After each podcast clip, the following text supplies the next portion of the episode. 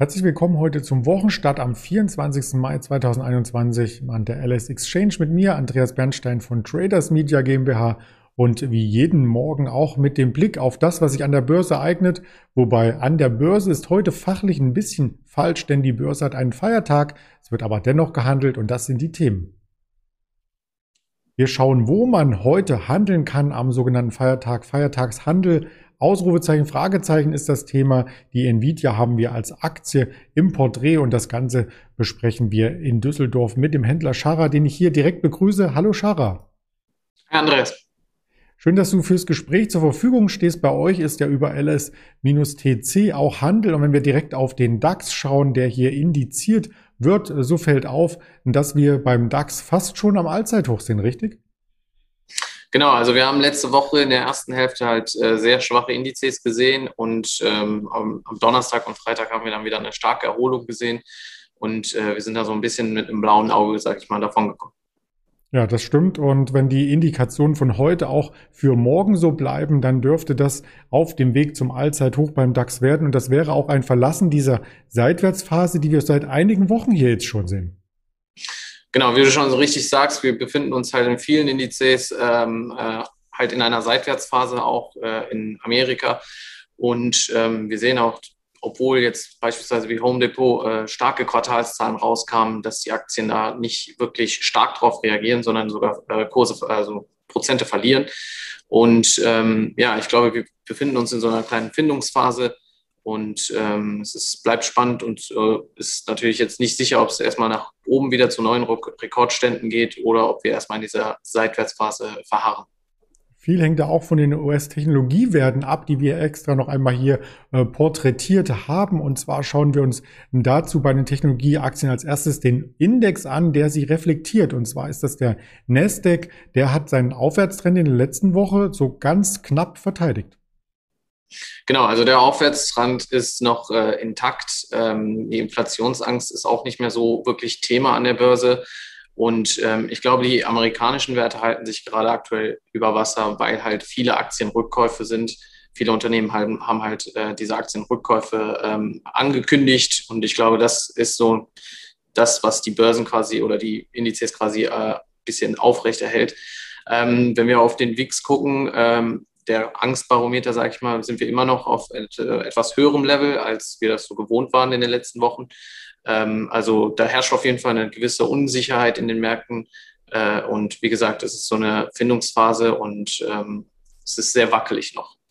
Aus dieser Findungsphase können vielleicht weitere positive News nach den Quartalszahlen heraushelfen. Da hast du uns eine Aktie mitgebracht, die wir uns im Detail anschauen müssen, die auch jeder kennt von uns. Und das ist die Nvidia.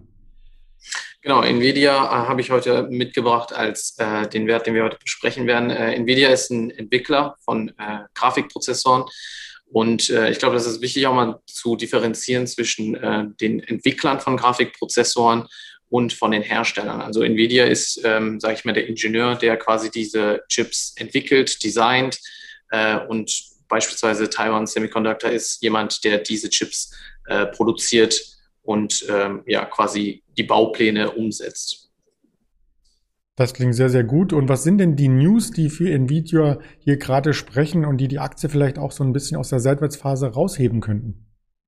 Genau, also wir haben äh, Freitag haben wir einen Kursanstieg gesehen, ähm, vorbörslich auch in Nvidia, weil halt ein 1 zu 4 Aktiens, Aktiensplit ähm, angekündigt wurde.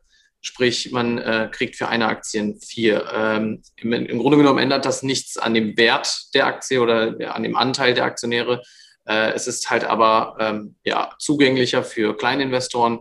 Äh, eine Aktie, die jetzt äh, mit knapp 495 Euro äh, bepreist ist, ist natürlich für, sag ich mal, sehr kleine Anleger oder die ganz kleine Beträge investieren wollen, äh, dann nicht ähm, ja, in, nicht möglich, dann halt zu investieren. Und wenn wir dann diesen Split haben, haben wir dann nur noch einen Aktienkurs von 125 Euro.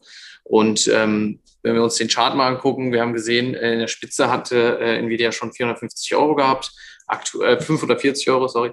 Äh, und aktuell befinden wir uns so knapp bei 495 Euro.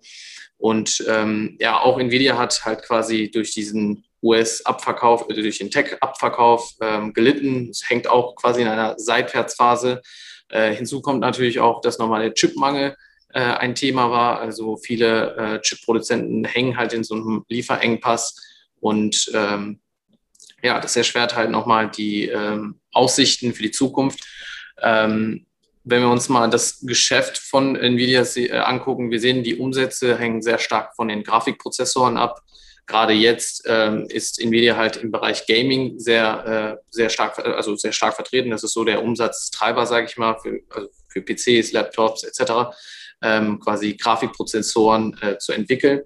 Aber diese Grafikprozessoren können halt auch ähm, genutzt werden, um, sag ich mal, ähm, Algorithmen zu, also künstliche Algorithmen äh, zu trainieren ähm, oder halt auch im Cloud Computing. Und da sehe ich quasi so die Zukunft, von denen wir ja gehen, dass man so ein bisschen klar im Gaming-Geschäft bleibt, aber von dem Gaming-Geschäft äh, wegkommt und äh, ins Cloud-Business einsteigt und ähm, ja, ähm, die Umsätze im Cloud-Bereich halt weiter antreibt.